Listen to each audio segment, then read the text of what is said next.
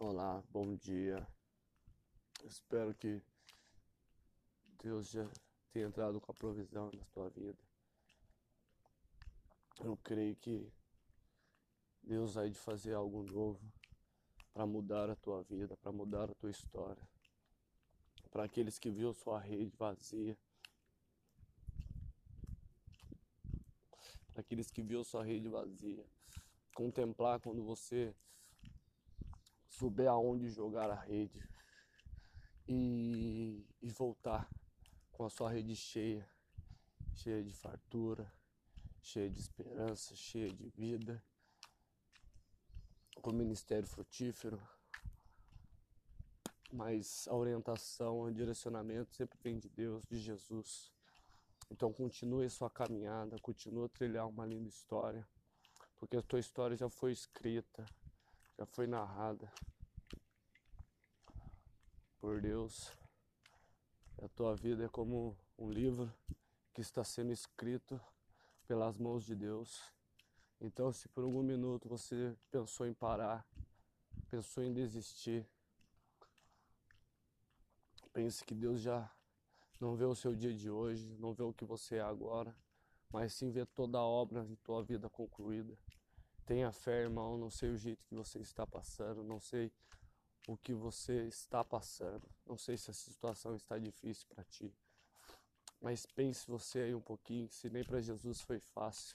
Jesus sendo santo, 100% homem, 100% Deus, foi apontado, foi acusado, foi até assassinado injustamente. Bem sabemos a história.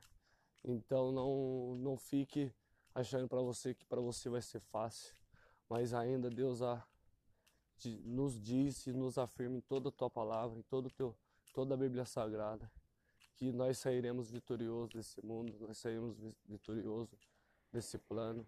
Então não se desanime, seja positivo como Josué, se mantenha forte, corajoso, nunca se espante, porque quando começar as obras de Deus, pairar sobre tua vida, o seu inimigo, as pessoas que te apontaram, as pessoas que te acusaram, vão querer estar ao teu lado para contemplar toda a glória de Deus sobre tua vida. Espero que vocês tenham um bom dia, um bom final de semana e que a paz do Senhor esteja com todos. Amém? Olá, irmãos. Que a paz do Senhor esteja com todos que eu estava refletindo um pouco, estava estudando um pouco sobre o livro de Naum. E Naum é uma continuação do livro de Jonas. Bem sabemos que, é, é, que ele vem é, trazendo, né, é, é, fazendo praticamente o mesmo serviço, a, a, a, não um serviço, mas é, vamos por assim, ele foi um, um missionário de Cristo, porque ele foi fazer o serviço que Jonas começou em Nínive, que era pregar, que era falar sobre o poder de Deus, querendo trazer as pessoas que moravam em Nínive é, a redimir dos seus pecados, a olhar as coisas erradas que eles estavam fazendo. E e pois foi, pois foi registrada a condenação de Nínive, na capital da Síria, que durante três séculos dominou o mundo, entre inclusive o reino de Israel. As dez tribos do norte, cuja conquista aconteceu do ano de 1722 a.C. Nínive era uma cidade exatamente fortificada. Se, segundo os, os historiadores, seus, seu muro tinha 33 metros de altura. Eles se orgulhavam, dizendo: Eu sou, e não há outro além de mim. O profeta Naum foi enviado por Deus para desempenhar uma árdua missão. O profeta tomou o exemplo da cidade egípcia de Naomic, destruída em 663 a.C.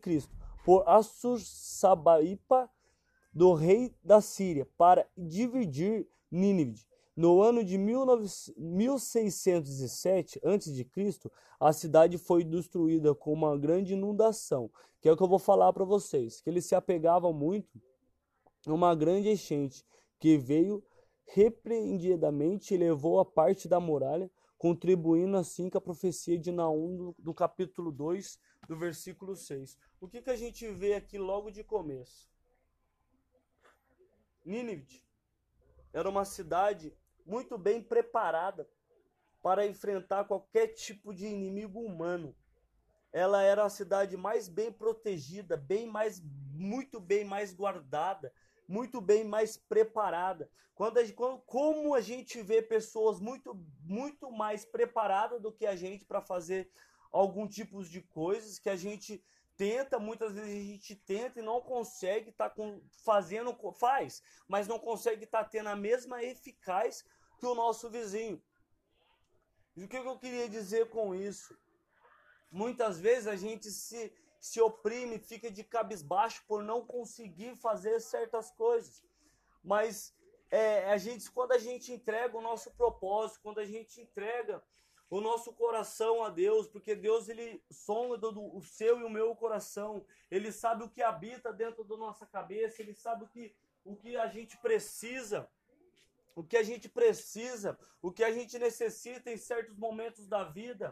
Como as palavras sabem, se a gente for analisar que Deus é um grande pai, Deus não cria filho mimado, Deus cria filho que tem que correr atrás, tem que buscar aquilo que acredita, porque a fé vem da palavra acreditar, vem da palavra crer. Então a gente tem que ter fé, a gente tem que ter, a gente tem que crer nas promessas que Deus nos fez, nas promessas, nas coisas maravilhosas que, que Deus há de fazer por mim e por você. As situações que a gente vê em volta de nós não parece estar não são fáceis, são, são, são coisas são coisas que muitas vezes vêm tirar sossego de algumas pessoas, né? Uma doença, com, com um problema, com uma conta que tira a pessoa em certo lugar, porque muitas vezes não está buscando um refúgio, um refúgio de proteção, um, um refúgio que, que vai te trazer o abrigo, aquela necessidade. E esse abrigo que eu estou falando para você não é Nínive.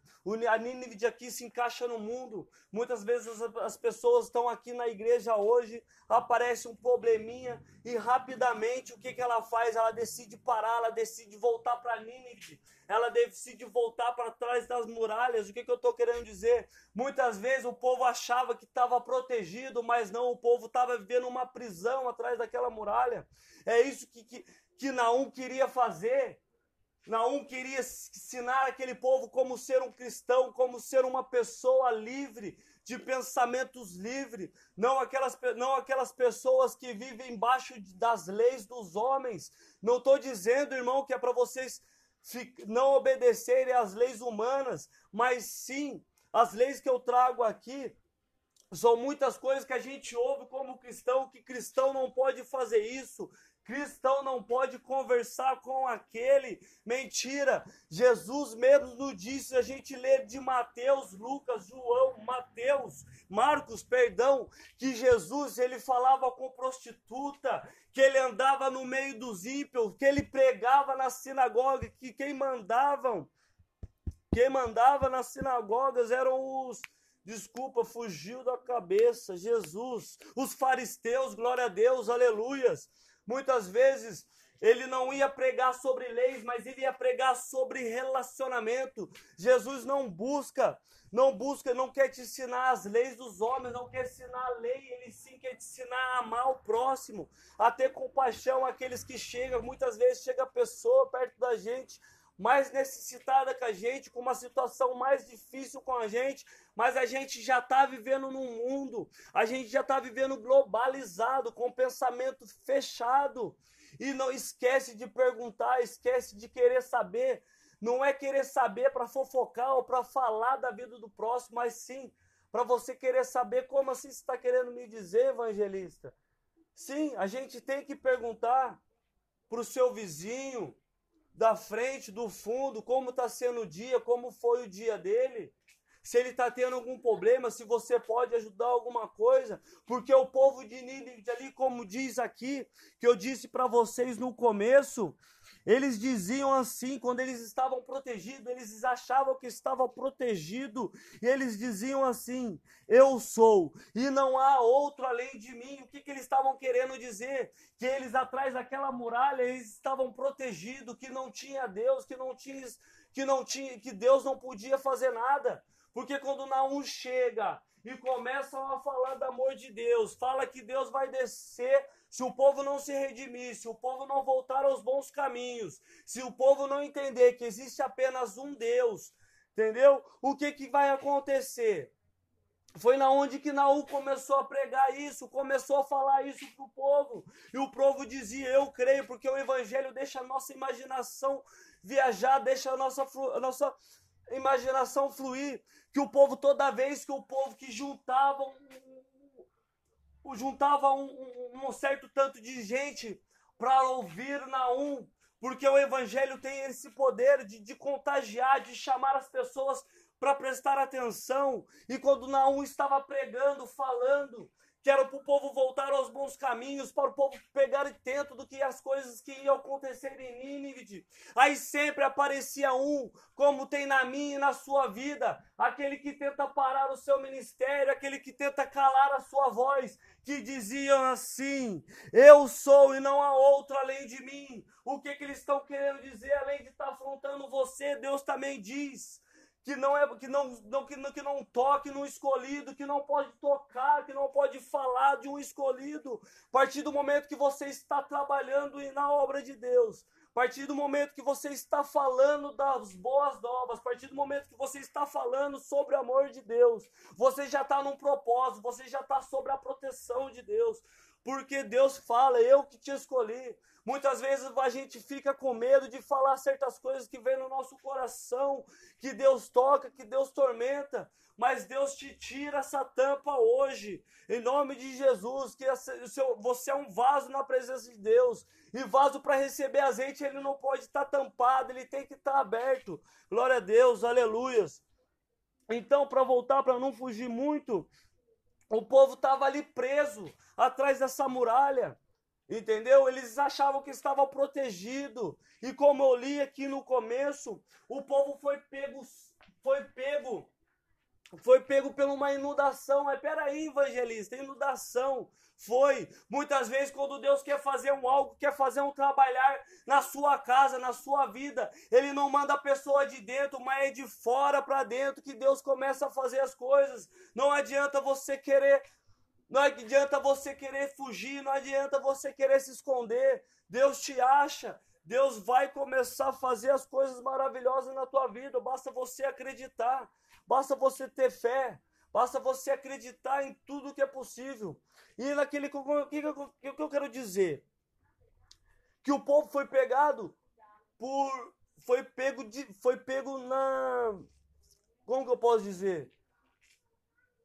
Foi pego no susto. Vamos pôr assim, foi pego no susto. Por que, que ele foi pego no susto? Porque eles esperavam um ataque de fora para dentro, mas nunca um ataque de dentro de, de dentro para fora. O que você está querendo dizer isso, evangelista? Muitas vezes você está querendo, você está querendo uma mudança para o seu lar, muitas vezes você está querendo uma mudança no seu serviço, muitas vezes você está querendo uma mudança de situação mas muitas vezes não é pessoa de fora que vai trazer a boa situação, mas sim aquilo que está perto, aquele que está aquele que está dentro de ti, aquele que está ausente sobre a vida, que conhece a tua vida. É isso que eu quero dizer para você. Não espere as coisas de fora, mas sim as coisas de dentro. É Deus que tá, é, é Deus que manda te falar assim. Prepare, preste atenção nas coisas que estão tá acontecendo em volta da sua vida. Se a gente for analisar a vida da gente, não era para a gente estar aqui mais. Muitas vezes a gente se encontra numa situação que a gente não se vê mais saída, que a gente não, não tem mais escolha. Aí do nada, do nada, porque é assim que Deus faz, do nada vem e aparece uma solução. E, e, e Naum estava falando para o povo: povo, presta atenção. Deus não vai te derrubar por exército, não vai ser guerra de homem, não vai ser guerra, não vai ser, não vai ser derramar de sangue, mas Deus vai de fazer um trabalhar diferente sobre a tua vida, sobre a tua casa, que será de dentro da tua casa o escolhido, que será de dentro que virá inundação para o mundo. Como, como a gente bem sabe, Deus ele não precisa de uma multidão. Deus não precisa de uma multidão, mas ele precisa de um para mover uma multidão. Entendeu? Glória a Deus, aleluia, Jesus. Santo é o teu nome. Glória a Deus. E voltando um pouquinho, glória a Deus.